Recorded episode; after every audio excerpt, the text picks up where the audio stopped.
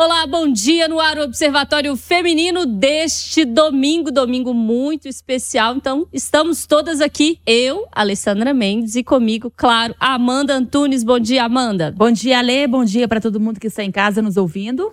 Bom dia, Aline Neves. Bom dia, Alessandra. Bom dia, meninas. Bom dia para todos os ouvintes. Bom dia, Fernanda Rodrigues. Bom dia, bom dia para todo mundo que está na escuta e para todo mundo que está nos assistindo no YouTube também.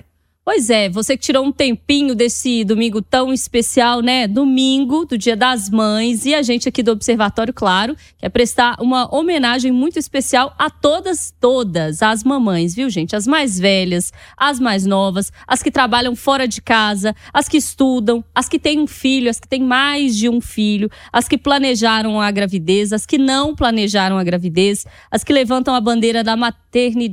Tem também aquelas que não militam, não tem problema nenhum as que são mães solo, as que têm o companheiro ou a companheira presente e também as chamadas mamães com açúcar. É, em muitos casos, as avós são figuras fundamentais na maternidade. Hoje, a gente quer prestar uma homenagem também para elas, nas nossas vidas e das nossas mães. As avós são figuras que podem significar exemplo de criação, de luta e também, com o passar do tempo, de liberdade. São raros os casos das avós que ficam com os filhos. Aliás, não são raros os casos das avós que ficam com os filhos para as mães trabalharem, que estão diretamente ligadas às filhas ou então às cunhadas, nessa missão tão difícil e desafiadora que é a maternidade. Por isso, hoje a gente vai falar um pouco sobre a influência das avós na maternidade, das nossas e também de uma avó que é conhecida por ser constantemente citada nas músicas de um rapper famoso aqui de Belo Horizonte. A gente daqui a pouquinho vai falar com ela,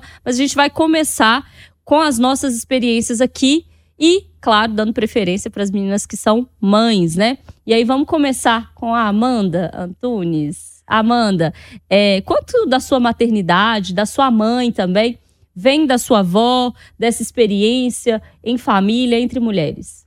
A minha é, mãe com açúcar é a dona Lala. Ela não está mais aqui com a gente. Tem quase um ano que ela se foi, mas a minha avó, ela me ensinou muita coisa, assim. E depois ela virou a bisa do Pedro, e que era muito gostoso. Eu via que ela sentia aquele prazer em, em ouvir o Pedro chamando, né? A gente ligava muito para ele, que minha avó não morava aqui, morava em Coronel Fabriciano. Mas eu sempre tivemos muito contato. Ela morou na minha casa durante muitos anos, porque meu avô morreu cedo. E a minha avó, é difícil ter falado, a gente vai engasgando, né? Minha avó, meu avô morreu cedo e minha avó ficava lá em casa. Ela passava a noite lá em casa, de manhã cedinho, seis horas da manhã, ela pegava o ônibus, não dava conta, ia embora para casa.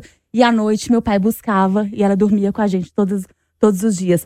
E a minha avó era maravilhosa. Minha avó me ensinou a gostar da arte. Ela queria ser atriz, só que ela conheceu meu avô. Meu avô uma história assim, meu avô, não, larga isso pra lá, imagina, ela nasceu em 1929, morreu com 93 anos. Então, assim, minha avó, ela que me ensinou a gostar da arte, é, minha avó era muito independente e também era aquela avó que a gente chegava na casa dela e tinha sempre uma comida boa, era muito bom. Ai, cada biscoito que ela fazia. E é, é, era muito com açúcar mesmo, assim, era só coisa gostosa. E ela se foi. É, eu lembro, eu sempre né, rezo por ela. E outro dia o Pedro até me perguntou: a gente nunca mais vai na casa da Bisa lá, lá porque tinha, a casa de vó é boa, né? E, e, e aí agora fica na lembrança. Mas ela deixou um legado muito, muito importante, assim, para mim, para minha mãe, que está aqui, graças a Deus, que é filha dela, é minha avó é, materna. E a dona Lala é. Quem conheceu a dona Lala é, era açúcar puro. Que lindo, Amanda. eu fiquei emocionada, porque eu me lembrei da minha avó também. Eu, a minha avó paterna, eu não convivi muito, né? Foram só dois anos, então não lembro assim nada dela. Mas a minha avó materna, eu convivi 29 anos com ela, morando na mesma casa.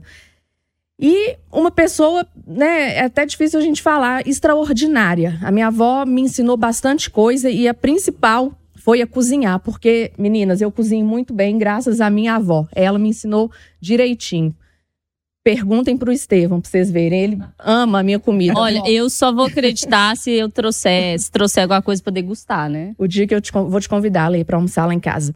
A minha avó, ela viveu 97 anos, né? É, nasceu em 1910. Então era assim, outra cabeça, outra geração.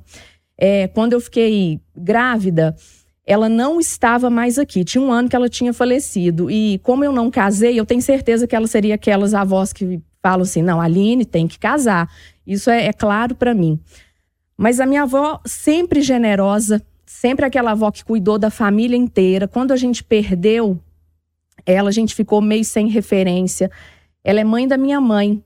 E em 1941, ela morava na cidade de Formiga.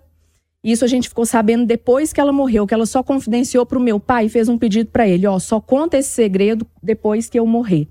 Em 1941, a família da minha mãe estava passando com ela, bebezinha, com um ano, uma, menos de um ano, numa carroça e doando a minha mãe, porque eles não tinham condição de criar. Então ela foi a primeira pessoa que falou: "Não, eu quero esse neném para mim", porque também não conseguia ter filhos. Então ela acolheu a minha mãe como filha, criou minha mãe como filha mesmo. E a minha mãe deu para ela de presente nós quatro, né? Eu e as minhas três irmãs. E ela sempre generosa, sempre amorosa, a mulher que fazia comida mais gostosa, e muita saudade dela, vovó Matilde. Morreu em 2007, em julho. E só saudade, Alessandra, só saudade, meninas. É muito engraçado, né? Que vendo vocês falando, e vocês que são mães, eu enxergo as suas vozes na maternidade de vocês, assim, um pouquinho aqui, um pouquinho ali, à medida que vocês vão falando. E da Ananda eu já conheço um pouco mais, assim, acompanho mais de perto a sua maternidade, um pouco também a sua história com a sua avó. E muito do que você tem vem daí, né, Nanda? É, a minha avó, eu convivi com as duas avós, do lado materno e paterno. Mas eu tinha uma ligação mais forte com a minha avó materna. Que era ela, ela era minha avó, ponto. Ela tinha outros netos, mas ela era minha avó e era como se eu fosse a neta única, predileta sempre. Então, assim, eu morei na casa dela quando eu era muito pequena e apesar depois da gente ter mudado, porque ela era de Salinas, eu sempre mantive essa ligação até o último dia de vida dela. Eu estava com ela. E é, a minha avó, ela não era essa avó padrão. Fazia comida deliciosa, é, mas ela era muito libertária no sentido de viver a vida dela, viver os amores dela. Então ela, ela nunca se prendeu a nenhum tipo de convenção e sempre lutou pelo que ela quis e pagou um preço muito alto por isso, né? Porque os tempos que ela viveu eram tempos bem diferentes. É, e ela sempre me protegeu de tudo. Ela era minha advogada, então eu podia fazer tudo o que eu quisesse. É, a minha mãe conta que quando eu era tinha um ano e pouco, ela fez uma panela de frango que eu chamava de cocó. E eu subi na mesa e comi uma panela de frango e todo mundo não faz isso, essa menina vai passar mal. E quando o meu irmão nasceu e eu mamava no peito, e a minha mãe foi amamentar meu irmão, ela me deu o peito dela é, para eu amamentar. É, não saía leite, não saía nada, mas ela ali supria, né? E infelizmente ela morreu muito nova, morreu com 74 anos de câncer. E eu estava lá até o último momento. Eu chamava ela de minha bichinha. E eu tenho uma tatuagem de flor, que o nome dela era Flor, é, na minha pele, para sempre. É um observatório de emoções, porque não tem como falar de maternidade, não falar de, de emoção, não falar disso que vem né, com a gente. Eu não sou mãe, todas as meninas aqui são, são mães e levam essas experiências para os filhos, né? Isso, isso vai se reproduzindo. Ah, mas o que eu tenho para dizer é que o que eu vejo na minha mãe, que eu vejo em mim, vem também da minha avó. Assim, vai, vai se perpetuando, né? Como as mulheres vão passando as coisas para as mulheres e isso vai se perpetuando, vai aperfeiçoando a liberdade, no caso da Ananda, no caso da, da Aline, essa história de acolhimento, né? De um amor intenso. No caso da, da Amanda, é de um exemplo é, de vida mesmo, assim, que, que mostra cuidado, superação, união. Então, é, é, isso, assim. Eu acho que falar de maternidade é falar de resgate, aí falar das nossas avós. A minha, eu convivi apenas com a minha, minha avó materna, mãe da minha mãe. A mãe do meu pai eu não conheci. Quando eu nasci, ela já não estava mais aqui, ela já tinha morrido. E a minha avó Maria, eu sinto uma saudade imensa. Convivi com ela até por volta dos 13 anos. E aí, no dia que ela morreu, ela estava levando um bolo para mim, porque eu adoro bolo, adorava os bolos que ela fazia. E ela estava levando um bolo para mim. E, enfim, toda vez que eu como um bolo, eu lembro da minha avó. E são essas lembranças, essas saudades, esses, açúcares das nossas mães, das nossas vós, que a gente quer celebrar aqui hoje. E para parar com a choradeira, né? Porque ninguém vai dar conta. É Deixa difícil eu falar uma mesmo. coisa antes. Por favor. A Aline falou e eu lembrei. A minha avó brigava comigo horrores. Amanda, você não vai fazer um enxoval? Porque no interior tem disso. eu falei, vó, pra quê? Eu não vou casar. E se eu for, não vai Aham. E aí eu, não, eu falava, vem pra cá, vai ficar, tudo, vai ficar tudo amarelo, vó. Não, não vou fazer nada, não. Enfim, eu fui, acho que a única neta que não fez enxoval e tal. E aí eu juntei com o Rodrigo, a gente juntou, né? Fomos nós dois. Aham. E aí hoje eu tenho várias passadeiras que minha avó nos últimos anos ela fez. Toda vez que eu chegava em Fabriciano, ela me dava uma passadeira. Porque eu sabia que eu não tinha. Casa ela conhecia, né? Ela fazia, neta. é, e é, eu lembrei disso. E, enfim. E é tão legal, né, falar dessas memórias que as nossas vós levam para as nossas mães e que trazem para a gente. Então agora a gente vai trazer uma entrevista feita com uma avó, a dona Maria, avó do Gustavo, que quem tem mais familiaridade vai saber que é o Jonga, e ela é frequentemente citada nas músicas dele, a dona Maria, que é mãe da Rosângela, que é mãe do Jonga. E aí a gente vai agora lá para casa delas entender um pouquinho sobre essa maternidade que passa geração para geração. A senhora ficou viúva com quantos anos? 26 anos. Com quantos filhos? Três. Como é que foi essa luta da maternidade sozinha, dona Maria? Ah, foi muito difícil, né? Mas sempre a gente a- acha um anjo da guarda, né? Deus encaminhou um anjo da guarda pra gente, né? É o que aconteceu comigo, que eu tô aqui até hoje. Quem foi esse anjo da guarda? Amélia Satil dos Reis e Admiro Cassimiro dos Reis, São quem? que eram os donos dessa casa aqui. E eles ajudavam a olhar as meninas para trabalhar, né? Aí um belo dia eles falaram comigo assim, que eles não tinham filho, né? E não podia ter também. Perguntou se eu queria que eles me adotassem. Eu com minhas filhas. Aí eu aceitei, né? A gente convivia muito, né? Eles me ajudavam muito. E estou aqui até hoje. Né? Eles já faleceram.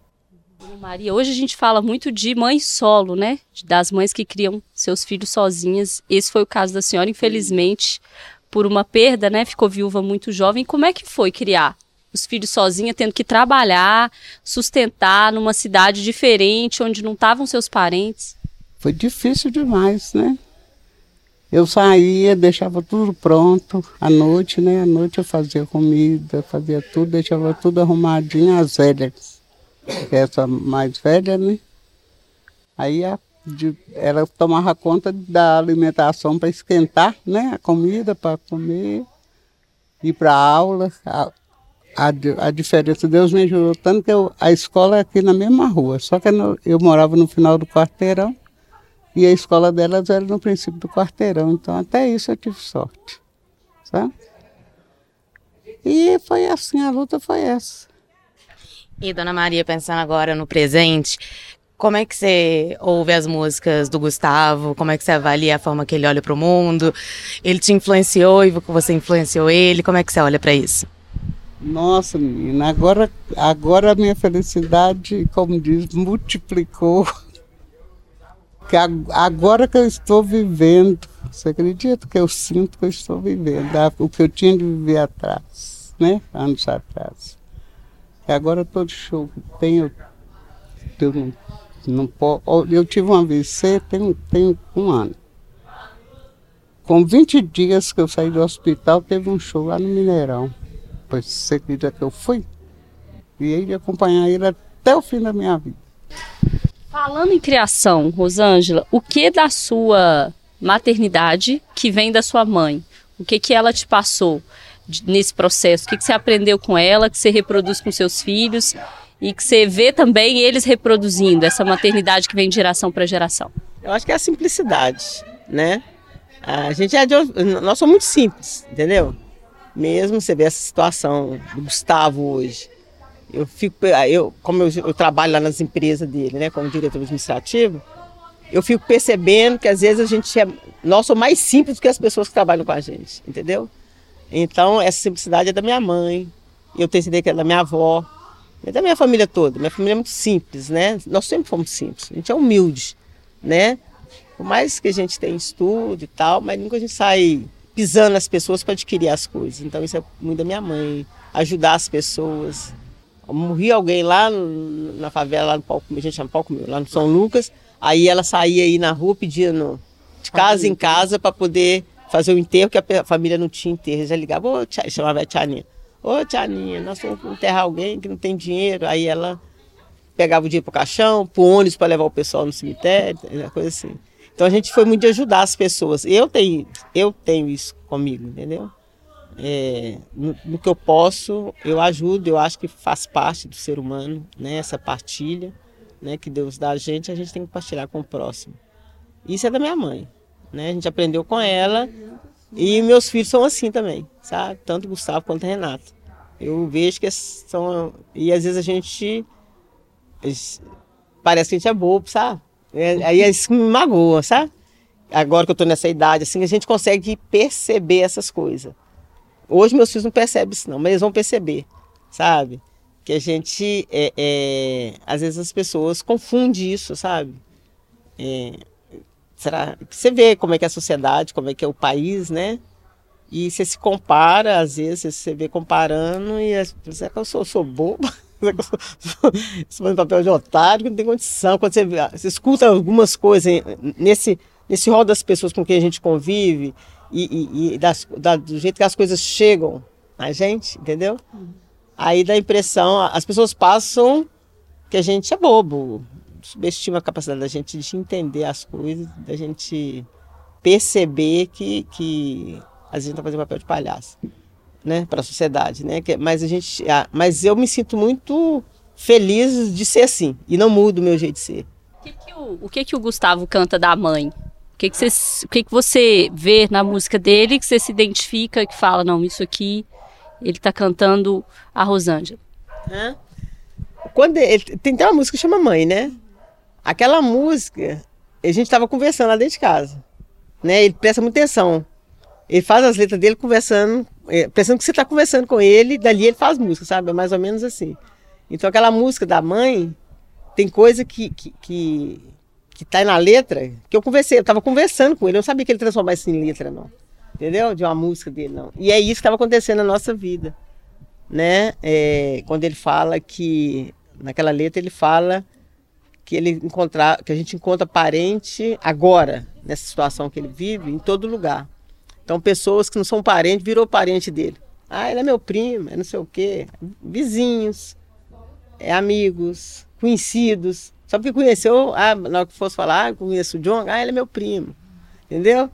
E aí, só que as pessoas falavam sério e, e, e acreditavam que era primo mesmo, entendeu?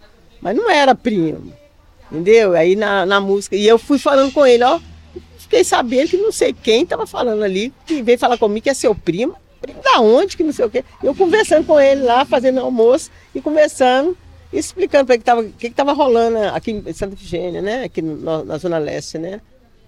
E aí que ele fez aquela música, quando eu vi que ele soltou a música, eu falei, olha gente, é eu estava conversando lá dentro de casa, só que aí vai põe mais coisa, né? Mas aquela ali é, foi várias, várias trechos daquela música tem a ver com o que a gente estava conversando, né? E aí ele fala mãe, né? Que tem, parece parede de todo é lugar. E quando ele fala de filho, né? Quando ele fala do Jorge, quando ele fala da, da, da Yolanda, né? Então isso aí tem muito a ver com a gente, que é, que é mãe, né? Que traz da, da, da, família nossa, né? Quando ele joga o filho, quando ele fala do pai, do futebol, que ele ia com o pai sempre futebol. Então ele lembra coisas da vida dele, de infância, que transformou em letra, né? né? E o Gustavo, as letras dele, ele tem, é muito família. É muito família. Fica o nosso agradecimento aí à Dona Maria, também à Rosângela, que compartilharam um pouquinho né, da história delas aqui com a gente. Tem mais dessa entrevista no site da Itatiaia, itatiaia.com.br.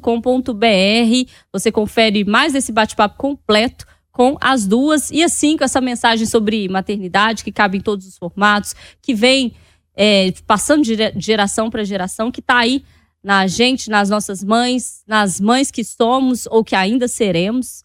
Vamos terminar o Observatório Feminino de hoje com um beijo pra mãe, né, gente? Porque se eu não mandar beijo pra minha mãe aqui, eu não consigo nem almoçar lá daqui a pouco, vai me cobrar, Amanda.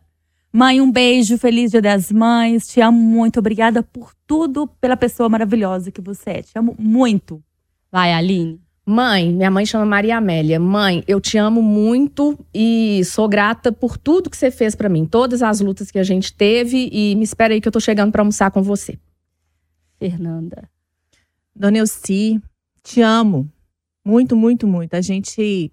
é, eu me aproximei da minha mãe depois que eu fui mãe, na realidade. Porque a figura da minha avó era muito forte, né? Como eu já falei aqui. Mas, mãe, te amo. Você é um ser humano, é assim, ímpar. Te amo, te amo, te amo. Alô, mãe! Um beijo muito grande. Obrigada por tudo, viu, dona Jussara? Eu sou um reflexo do que você me fez durante muito tempo. Me ensinou sempre a ir pra luta e me falou sempre que as lutas não seriam fáceis. Não são, mas me fez forte, então facilitou um pouquinho. Ó, eu tô te perdoando, hein, que você não esco- não escolheu o, cardápio do almoço até agora. Já te perguntei várias e vou fazer o que eu quiser. Depois vai falar que ficou ruim. Um beijo, até mais. Pra vocês que estão ouvindo a gente, o Observatório vai ficando por aqui. Mas semana que vem tem mais. Tchau, meninas. Tchau, até domingo. Tchau. Tchau.